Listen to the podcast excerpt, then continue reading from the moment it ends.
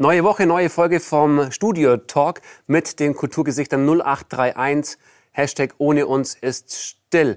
Und ich freue mich tierisch, dass wir heute wieder einen ganz anderen Studiogast haben aus dieser Kampagne, mit dem wir über sein Leben, sein Schaffen, sein Tun heute sprechen und begrüße ganz herzlich Andreas Schütz. Hallo, servus. Steht das da bist. Danke für die Einladung. Wie geht's dir heute? Super, super. Wunderbarer Tag wenig Termine, super Wochenende hinter mir, alles, alles bestens. Sehr cool. Ähm, lass mal kurz ein bisschen einen Einblick verschaffen für ähm, alle, die uns da zuschauen, ob sie selber aus der Veranstaltungs- und Kulturbranche sind oder nicht.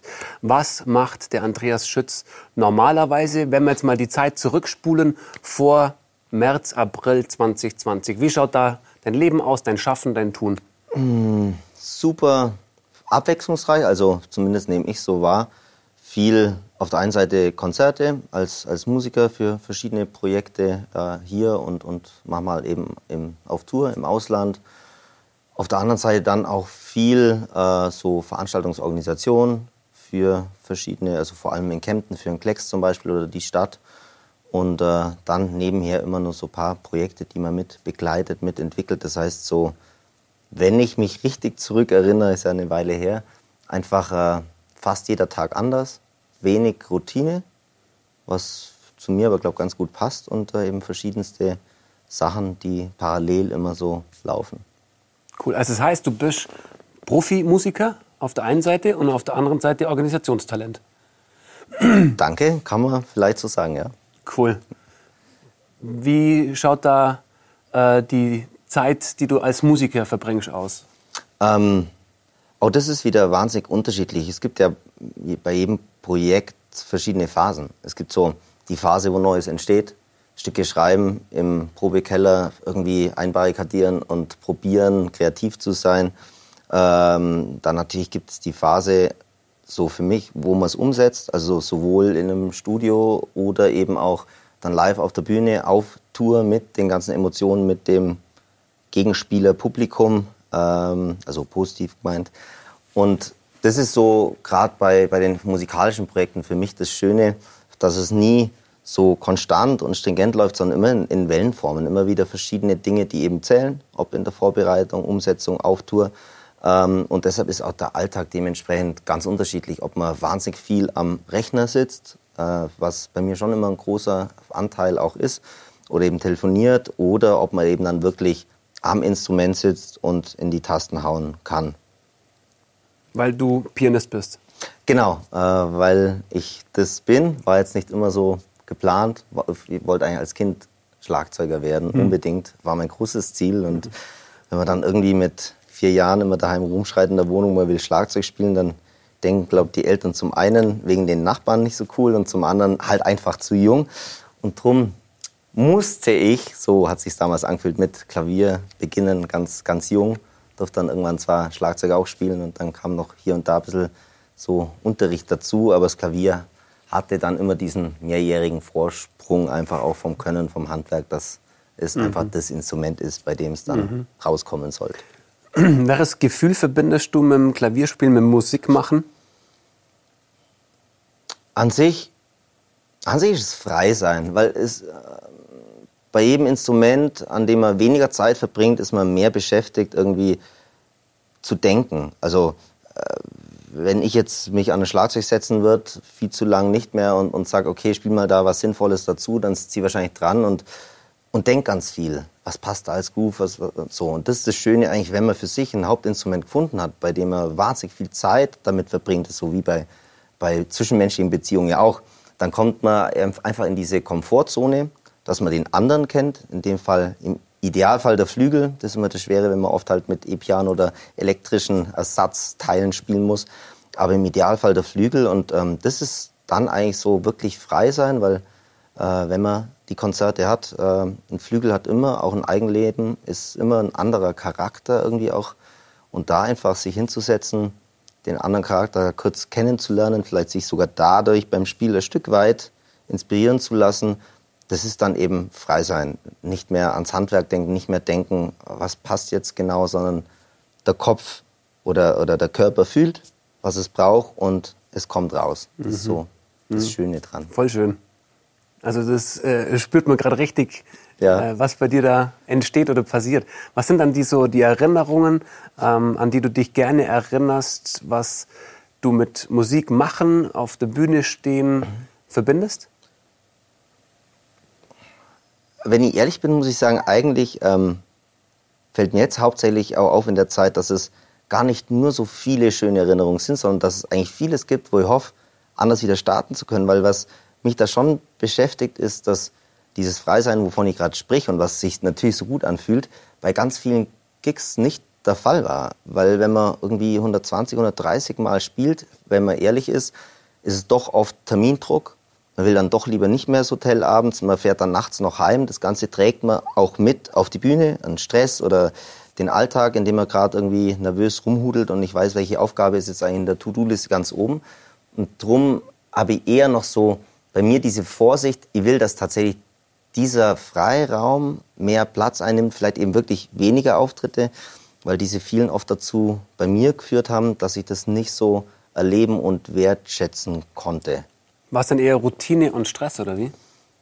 Ja, also bei mir das glaube so ähm, ein, naja, was heißt Laster? Da hat man viele, aber ein äh, Risiko bei mir immer im Alltag, wenn mir was taugt, dass ich mich zu sehr darin verliere. Und wenn es jetzt eine Sache wäre, ist es kein Problem, aber so wie man es vorher schon mal gemerkt hat, wenn ich halt viele Projekte gleichzeitig habe und man will sich in jedes verlieren, dann führt es schnell dazu, dass man nie im Moment da ist, sondern eigentlich im Moment immer so unterbewusst entscheiden muss, was ist in der Priorität weiter oben. Und das macht einen, obwohl man alles frei entscheidet als Freiberufler, aber es macht einen unfrei plötzlich. Das ist sicher nicht generell so, aber bei mir ist es einfach, äh, wo ich mich immer leicht motivieren lasse und, und habe lernen müssen, überhaupt erst mal Nein sagen zu können. Da, da ist man ganz schnell irgendwie so voll im, im Überfluss drin und weiß gar nicht, äh, was. Das hört sich ganz schön reflektiert an, muss ich sagen. War ja auch jetzt viel Zeit dazu. Also ist schon ähm, so ein Punkt, wo ich sagen muss, äh, bei all dem wirklich Negativen, das ich, das ich stark gespürt habe letztes Jahr, vor allem gegen Ende des Jahres, ähm, hat mir die Zeit viel gebracht. Also ich würde sagen, mir geht es jetzt so gut, wie ich mir eigentlich kaum erinnern kann. Vielleicht so gut wie vielleicht das letzte Mal in der Jugend, wo man bewusst sich ausgelebt hat oder Grenzen überschritten, sich selber neue Grenzen gesucht hat. Einfach ähm, weil,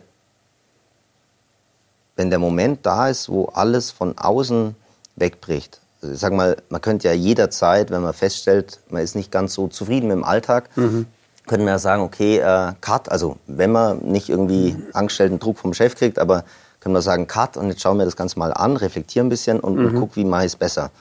Ich konnte es einfach nicht. Ich hätte das zehn Jahre sicher lang sicher irgendwann machen können. Und es gibt viele Menschen um mich herum, gerade so Familie, Freunde, die immer wieder auch gesagt haben, hey, ähm, guck dir das an, ob das gut läuft bei dir. Also nicht, nicht der Beruf, sondern dein Leben im, im Gesamten. Und das, das ähm, ja, war, war krass dann Ende letzten Jahres festzustellen, okay, ich habe es braucht, dass von außen sich die ganze Welt verändert, für mich, also meine Welt, um am Schluss überhaupt erst da ehrlich zu werden, sich diese Frage, dieser Frage auch zu stellen, was läuft im eigenen Leben vielleicht nicht gut, ähm, was belastet einen und, und was hat man davon selber in der Hand? Eigentlich alles. Und das hat mir wahnsinnig viel gebracht, sich da aus so einem für mich ganz tiefen Loch irgendwie rauszubuddeln und, und ähm, sich die Frage zu stellen, naja, wie, wie, wie schaut mein Alltag gut aus? Wie, wie werde ich dann glücklich mit meinem Alltag? Und da ist alles, wirklich alles, gefühlt anders als 2020, Anfang des Jahres. Und zwar wirklich alles gefühlt wahnsinnig viel besser. Krass. Und was waren das dann für Fragen, die du dir gestellt hast und welche Erkenntnis hast du aus der, der, die Sicht nach innen ist ja oftmals nicht die schönste. Und durch die Möglichkeit, also die auch wahrzunehmen, ja, das machen ja ganz viele gar nicht, aber ich finde das mega, dass du da, da die Ehrlichkeit auch dir gegönnt hast. Ich würde sagen, ich habe es nicht gemacht, weil ich so stark oder so groß war zu sagen, ich will an die Fragen angehen, sondern eigentlich, äh, für mich hat die Alternative gefehlt. Weil es plötzlich dem, ich habe ganz lang geschaut, so, ja, März war das Thema für mich nicht groß. Gut, ich habe gewusst, weil das Ganze in China anfängt und, und ich da ja ähm, jedes Jahr eigentlich drei Monate auf Tour bin und viele Kontakte habe, die, ja, die man dann anruft, habe ich gewusst, das Thema wird ein Thema. Und klar, dann kommt der Schock, so alles bricht weg und da war aber ja immer viel zu tun. Also da war ja, da war ja wahnsinnig viel zu tun für mich eigentlich. Zwar keine so schöne Arbeit, weil, weil man halt die ganzen Stunden damit verbringt, irgendwie zu handeln, dass die Absagen nicht zu teuer werden. Äh, aber es gab viel zu tun. Und dann habe ich mich gleich reingearbeitet in, neue Sachen, habe gesagt, okay, es muss in Kempten im Sommer muss irgendwas stattfinden. Wir müssen einen Kultursommer machen, dann muss man überhaupt kurzfristig das schaffen, dass es stattfinden kann, die Leute davon überzeugen, äh, dann zieht man das durch. Und dann ist plötzlich eben September. Habe ich eine, gleich noch eine neue Reihe geplant im Parktheater, sollte über den Winter. Und da, bis dahin war eben, ja, habe ich es nicht geschafft, mir die Fragen zu stellen. Und dann kommt der Punkt plötzlich, ich glaube so, ja, Ende September, dann heißt Lockdown Light und jetzt kann die Reihe nicht stattfinden. Und da war dann bei mir so im Kopf, okay, jetzt habe ich schon zwei Veranstaltungsreihen geplant, die jetzt auf längere Zeit nicht mehr stattfinden können. Ich finde einfach keine sinnvolle Arbeit mehr. Das war wirklich eher so der Suchtfaktor, ich will was tun, und kann nicht mehr. Und dann in dem Moment, wenn man irgendwie feststellt, krass, ähm, was ist aus den Hobbys geworden, was ist auch aus den Freunden geworden, was ist überhaupt aus der Wertigkeit geworden, die man vielleicht als Bruder, Onkel irgendwie haben könnte, da war nicht die Frage, hat man Lust, sondern da ja, sitzt man halt auch einfach mal vormittags total überfordert, heulend auf dem Sofa und stellt fest, fuck, ich bin eigentlich nichts wert. Also ich bin was wert, aber ich, ich weiß nicht was. Und das ähm, war gut. Das war einfach gut, weil man dann anfangen kann zu sagen, okay, ihr habt keine Wahl, ihr müsst da jetzt durch. Und ähm, das, was dabei rauskommt, ist dann überwältigend. Also es ist einfach dann wieder plötzlich sich ein Rad zu kaufen, durch den Wald runter zu heizen und irgendwie was auszuschreien und, und dann irgendwie plötzlich wieder zu sehen, okay, was sind da für Charakterzüge in einem drin, die man nicht ausgelebt hat das wieder zu beginnen, ist dann der Punkt, wo ich sage, okay, krass, danke, also was heißt danke Corona, aber danke für diese Herausforderung, die mir nicht selber gestellt habe, sondern die einfach kam und danke dafür, dass ich es irgendwie geschafft habe, ähm, da reinzugehen und das Ding positiv zu entwickeln und nicht zu sagen, okay, ich muss mich ganz schnell woanders einstellen lassen, ich ändere mein Leben in der Hinsicht, sondern zu sagen, nein, nein, das ist mein Bereich, das, das gehört zu mir, äh, als wäre es angeboren ähm, aber wie kriege ich es hin, dass es mich vielleicht die nächsten Jahrzehnte tatsächlich deutlich mehr erfüllt, als es davor mhm. der Fall war? Erfüllung ist ein cooles Stichwort, ähm, aber auch das Kennenlernen von dir selber ähm, hört sich ja. gerade echt spannend an. Und die Frage, die oder die Fragen, die du dir gestellt hast, ähm, so positiv zu werten, ist ja auch eine mega Herangehensweise. Äh. Ja, wie gesagt, ich habe das Gefühl, ihr habt da nicht viel selber also in der Zeit zumindest Ende des Jahres dann nicht sehr viel selber aktiv gemacht. Ich glaube, der Punkt war eher, so lange in sich reinzufühlen und auch diesen, einfach den Leidensdruck, den der Alltag mit sich bringt, die Überforderung, nicht zu wissen, was man überhaupt machen will und wenn man was machen will, festzustellen, das macht einem gar keinen Spaß. Ich glaube einfach, dieser Leidensdruck hat mir, so wie ich tick, keine andere Wahl gelassen und das nehme ich jetzt nicht mal eben so als äh, positiv wahr, wow, ich habe die schwere Zeit in die Hand genommen, habe was Tolles draus gemacht, sondern ich glaube einfach nur das, was ich geschafft habe, ist, ich habe in der schweren Zeit mal irgendwie es geschafft, meinen Stolz einzupacken und einfach mal nicht zu sagen, ich bin zu stolz.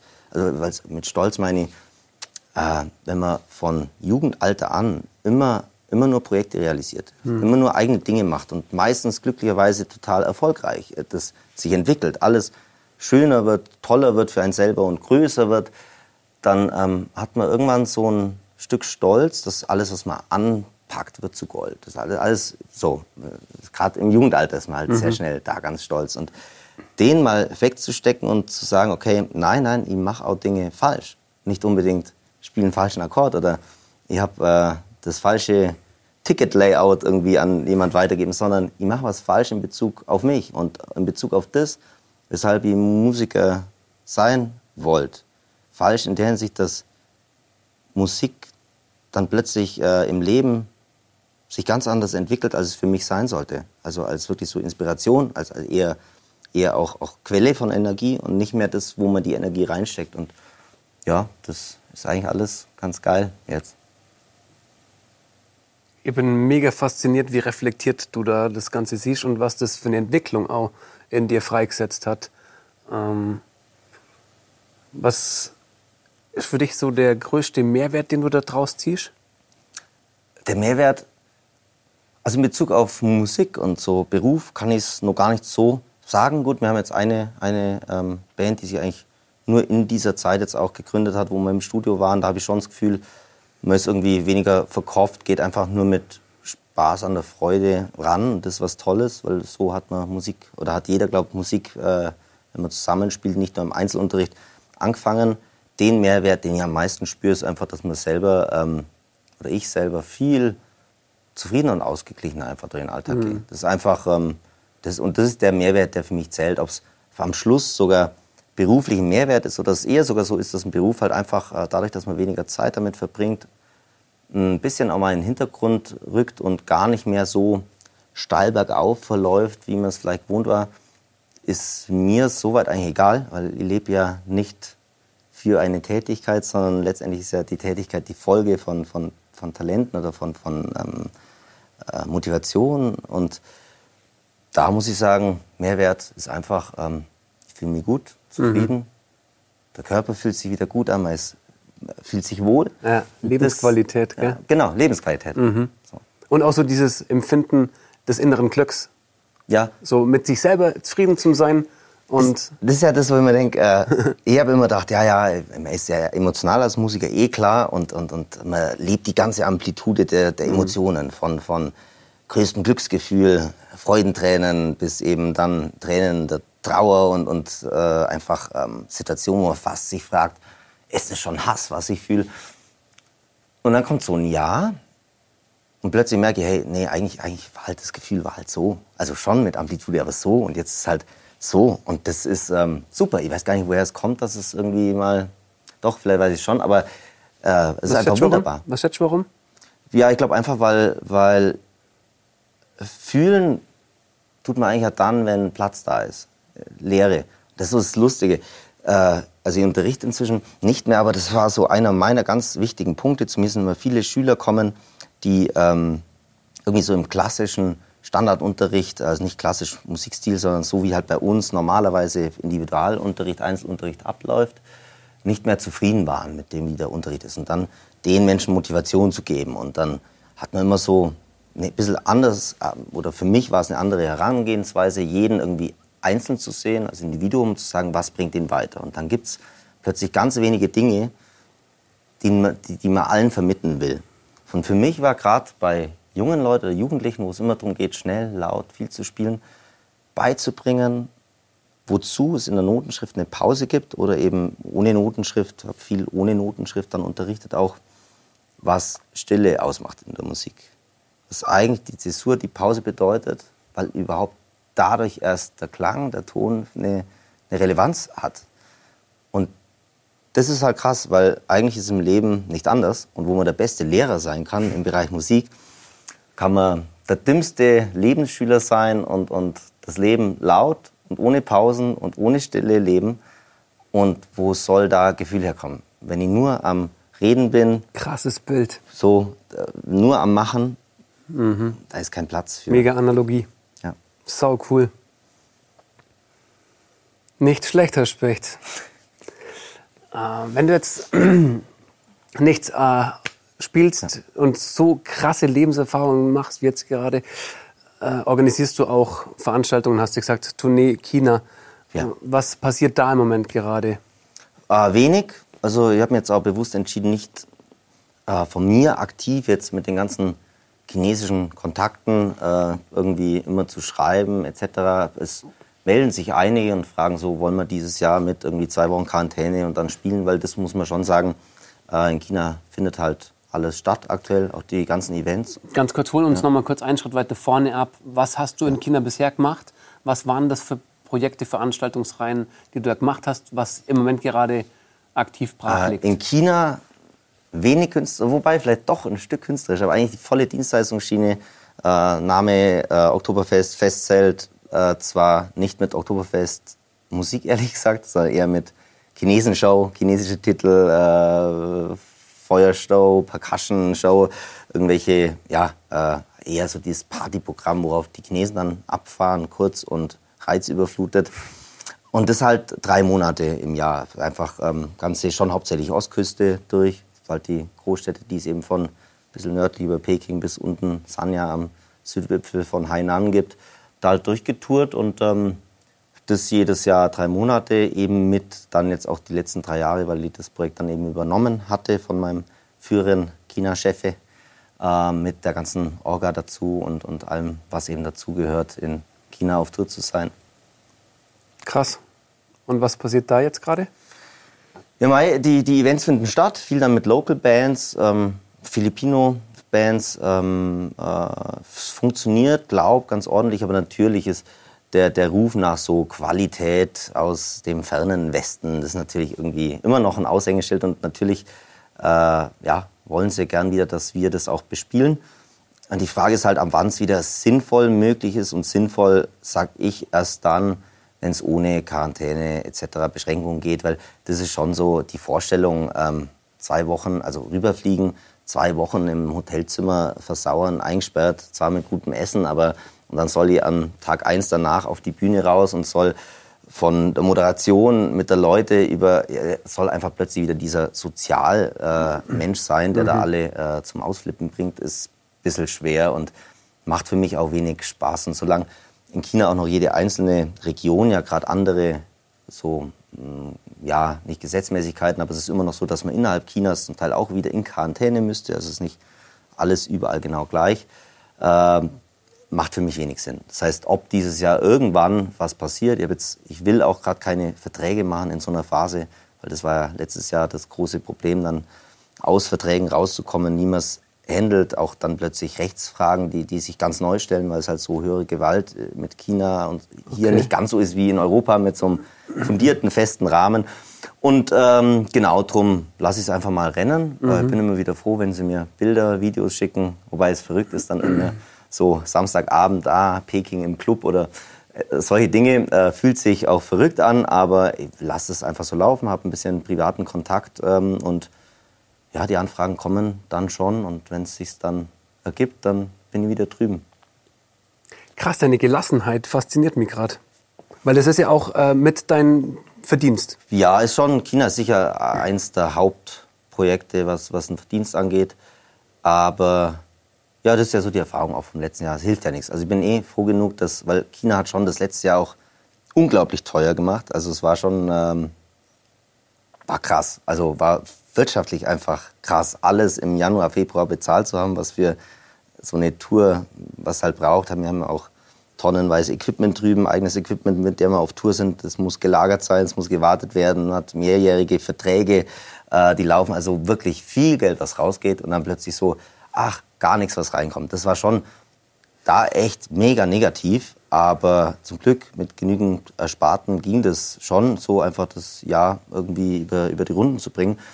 Und jetzt sage ich mal, ja, wovor, ja, wovor soll ich Angst haben? Äh, jetzt in, in, einem zweiten Jahr, das ist das Gute als, als, als Künstler, man ist ja eigentlich kreativ. Man sucht sich irgendwie neue Sachen, man überlegt sich, wie geht es anders. Man, man kann plötzlich dann doch in einem zweiten Jahr kann man Fixkosten senken, kann auch da der Wirtschaftlichkeit was drehen. Und mei, ähm, ob ich jetzt jedes Jahr wie früher zu viel Arbeit und äh, am Ende des Jahres irgendwas anspare oder ob ich einfach sage, nee, ähm, es reicht mir schon, ich brauche ja, ich brauch ja nicht viel. Ähm, Gehe es lieber so an, dass ich einfach sage, ja, was, was kommt, kommt und, und was nicht, ist auch gut. Funktioniert. Mega gut. Also das Streben nach dem mega Erfolg und immer höher, weiter, schneller, hat sich bei dir ein bisschen verändert. Ja, ich will eher von dem Streben, ich will nicht schlecht reden, was zehn Jahre war. Nein, gar nicht. Man ist, man ist ja da, wo man steht, wegen, wegen irgendwie der Vergangenheit und dem Ganzen. Und äh, ich sage eher, das Streben war super und ich glaube, dass nach wie vor, man kann das ja aus Sicht dieses Feuer, was da gleich entfacht, wenn jemand eine Idee hat. Wenn jemand sagt, ah, wollen wir mal das und das, klar, ist es voll da.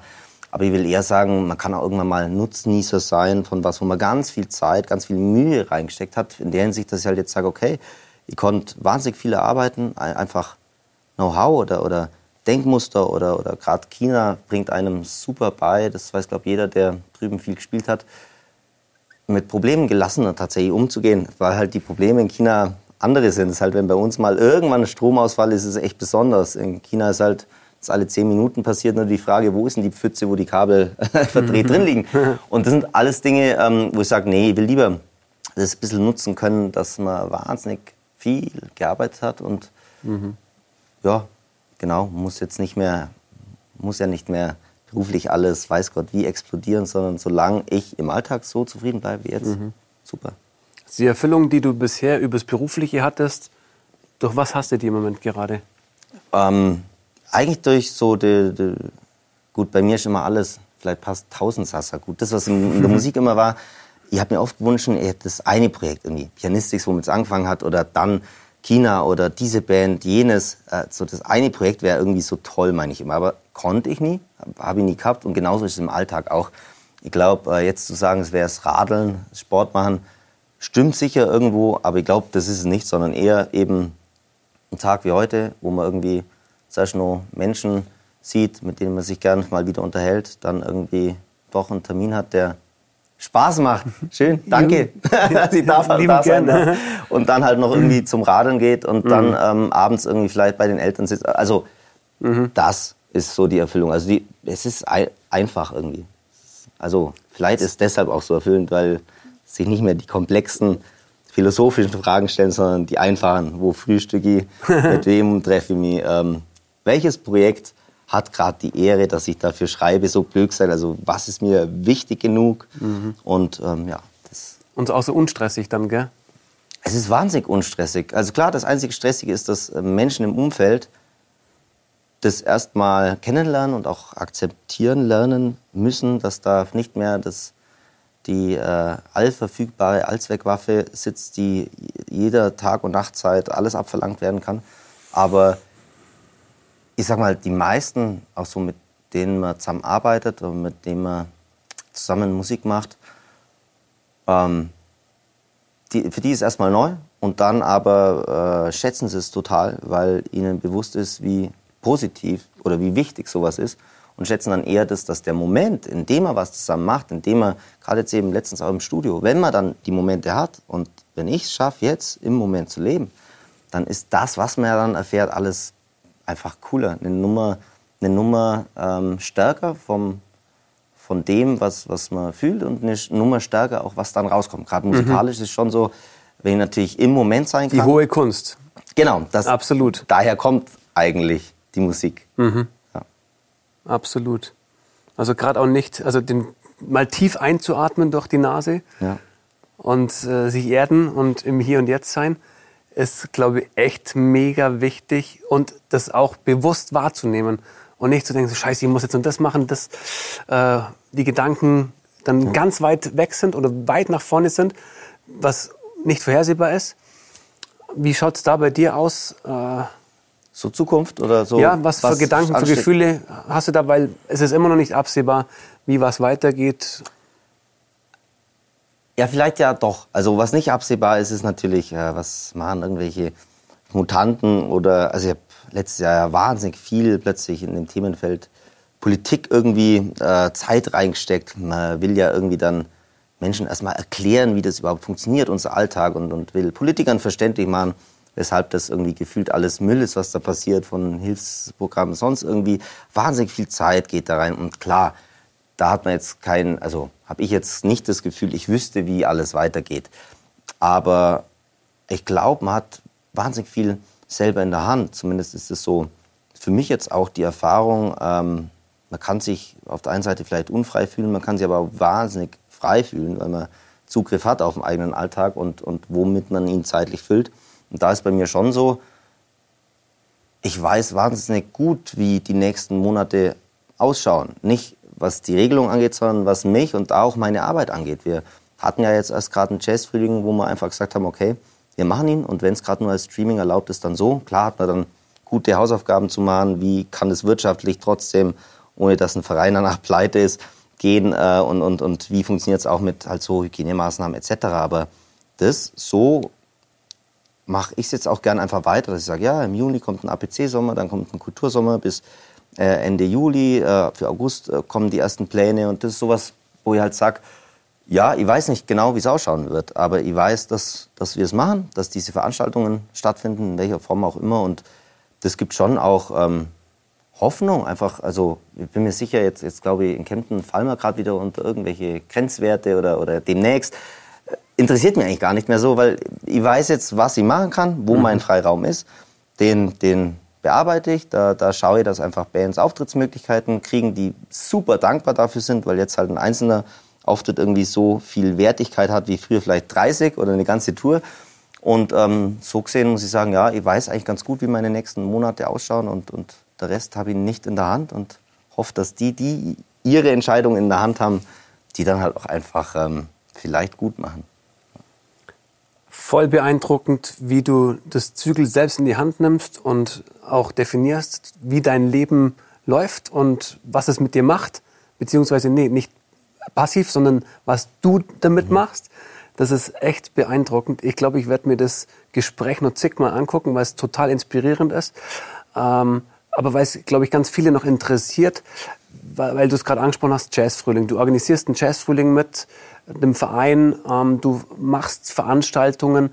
Ähm, wie habt ihr das hinkriegt? Vor kurzem war jetzt der Jazzfrühling. Mhm. Wie konntet ihr den umsetzen? Wie konntet ihr den machen? Was, wie, wie seid ihr das angegangen? Also der wichtigste Punkt zunächst ist echt, ähm, wie geil Ehrenamt ist. Weil das muss man sagen, Ehrenamt war immer wichtig für eine Kultur, ist aber im Moment so wesentlich, weil ja wirtschaftlich gesehen kann einfach nicht stattfinden. Also das, vielleicht gibt es ganz wenige, die schaffen das trotzdem wirtschaftlich. Aber im Moment, wenn man auf faire Gagen zahlen will, es ist alles unwirtschaftlich. Und das war schon so der erste Punkt, okay, wie kriegen wir es hin? Als Verein haben wir ein paar Vorteile. Man kommt leichter an Spenden, auch an Förderprogramme hat man jetzt wirklich alles abgegrast. Ähm, man hat einfach auch das Ehrenamt, also Zeit, das investiert wird von Menschen, das nichts kostet.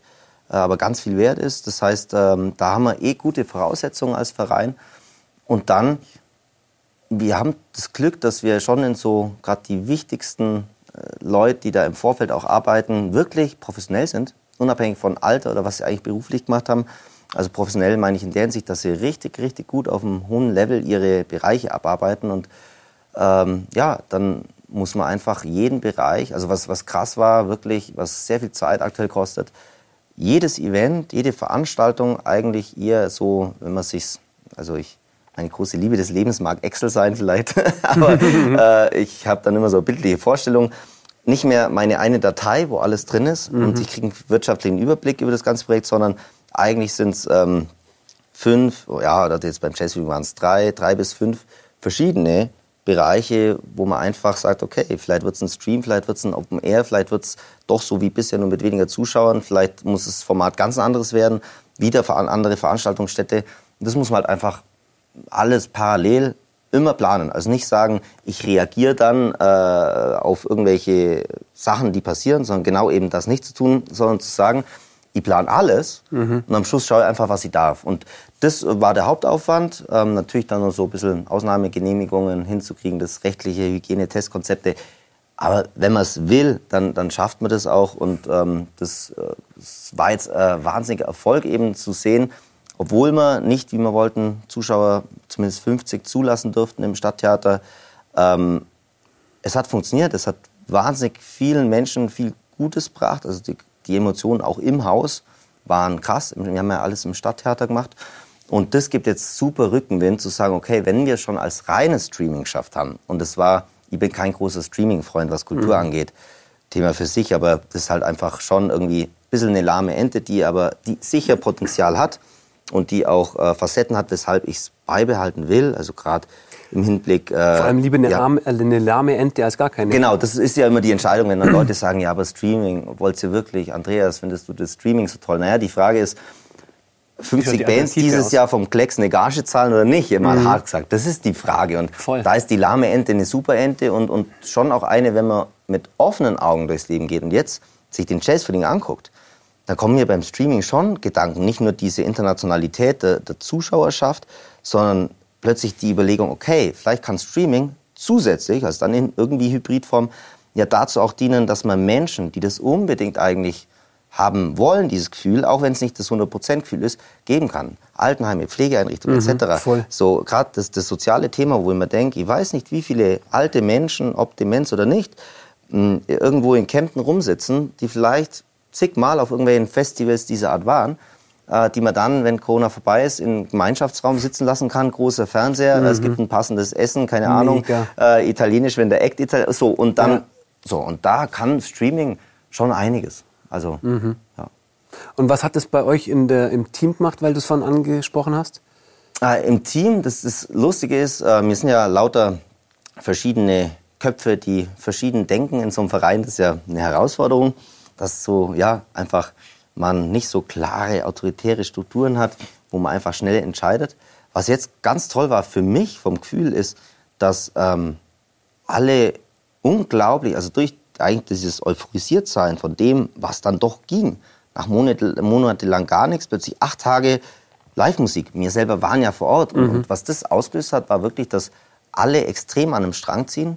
Was da per Mail in der, in der Runde oder auch in der WhatsApp-Gruppe, was da für Nachrichten gegenseitig dann geschickt wurden, war für mich großartig zu leben. Also äh, zu erleben, einfach dieses äh, Gemeinschaftsgefühl, was erreicht zu haben. Und das hoffe ich, dass es jetzt sich einfach weiterträgt in die nächsten Monate, wenn mhm. wir was vor uns haben. Und ich bin froh, wenn dann irgendwann die Zeit da ist, dass äh, es auch für Nichtvereine leichter geht und man eher die Sache wieder in die Hände von Profis auch legen kann, weil es kostet natürlich für ganz viele Ehrenamtler jetzt schon extrem viel Zeit, wenn man Job hat, daneben noch irgendwie Familie und dann soll man da auch noch so viel Zeit investieren. Aber für die Zeit wissen wir, wie wertvoll es ist und, und probieren da einfach Motivation weiterhin einfach äh, vermitteln zu können, vor allem, vor allem für die Bands.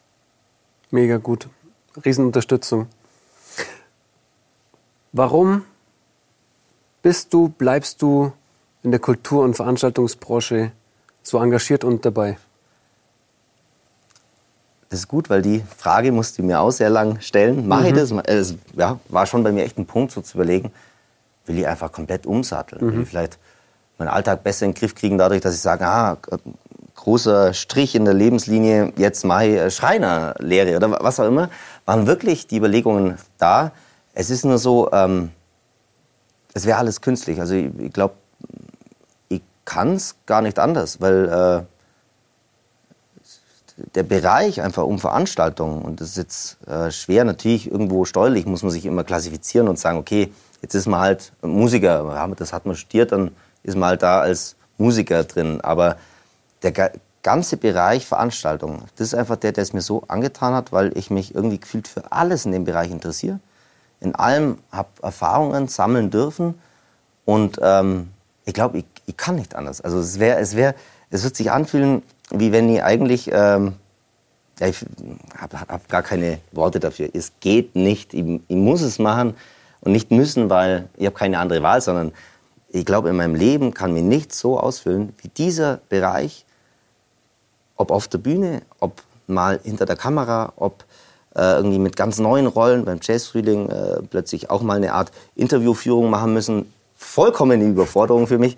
Aber ähm, ja, das, das Leben bei Veranstaltungen komplett ähm, so intensiv, wie es auch sein soll an, an, an Erfahrungen, das, äh, ja, das ist halt mein Leben und, und äh, das muss es bleiben.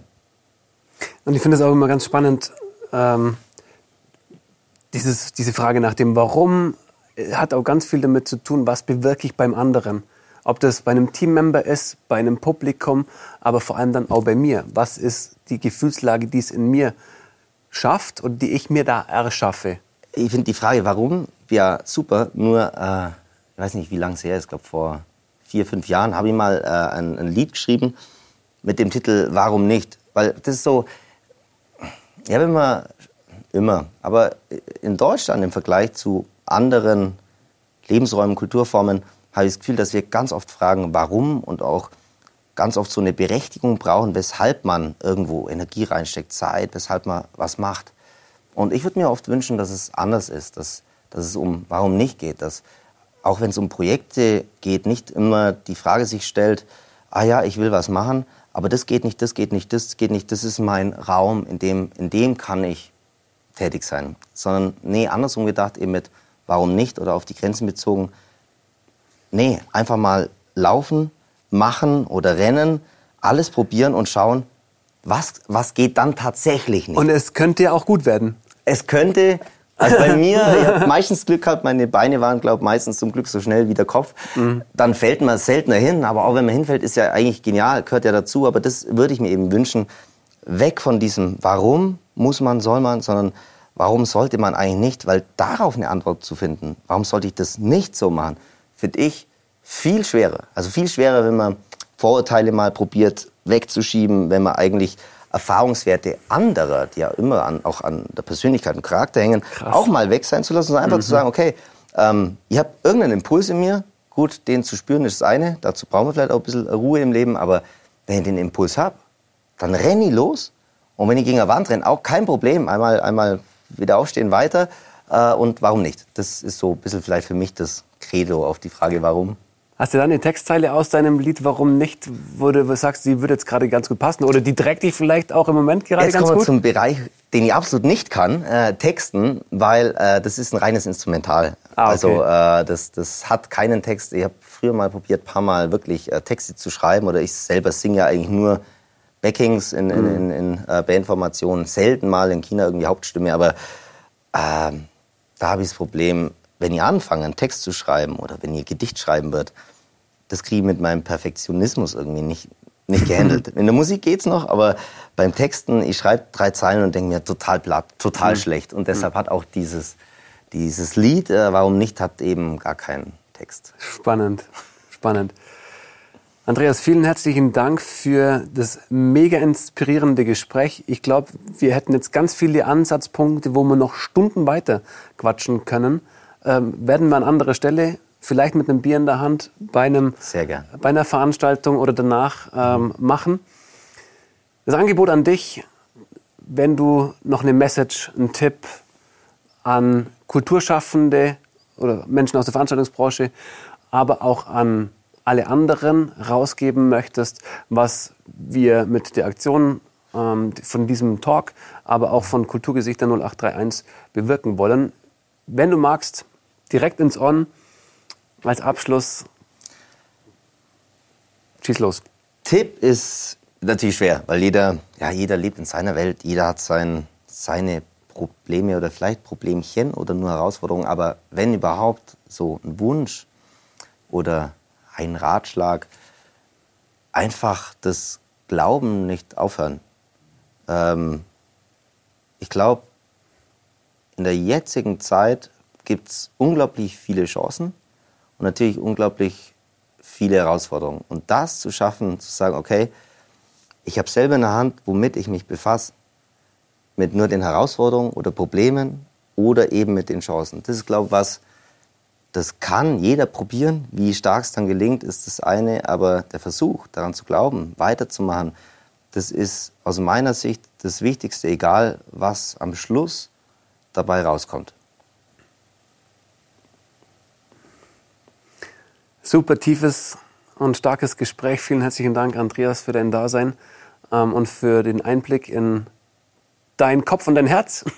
Danke fürs Dasein dürfen. Und du kannst jetzt natürlich gerne einen Daumen nach oben da lassen oder deine Gedanken in die Kommentare packen. Alles, was es zu Andreas gibt, schreibt man in die Beschreibungen rein.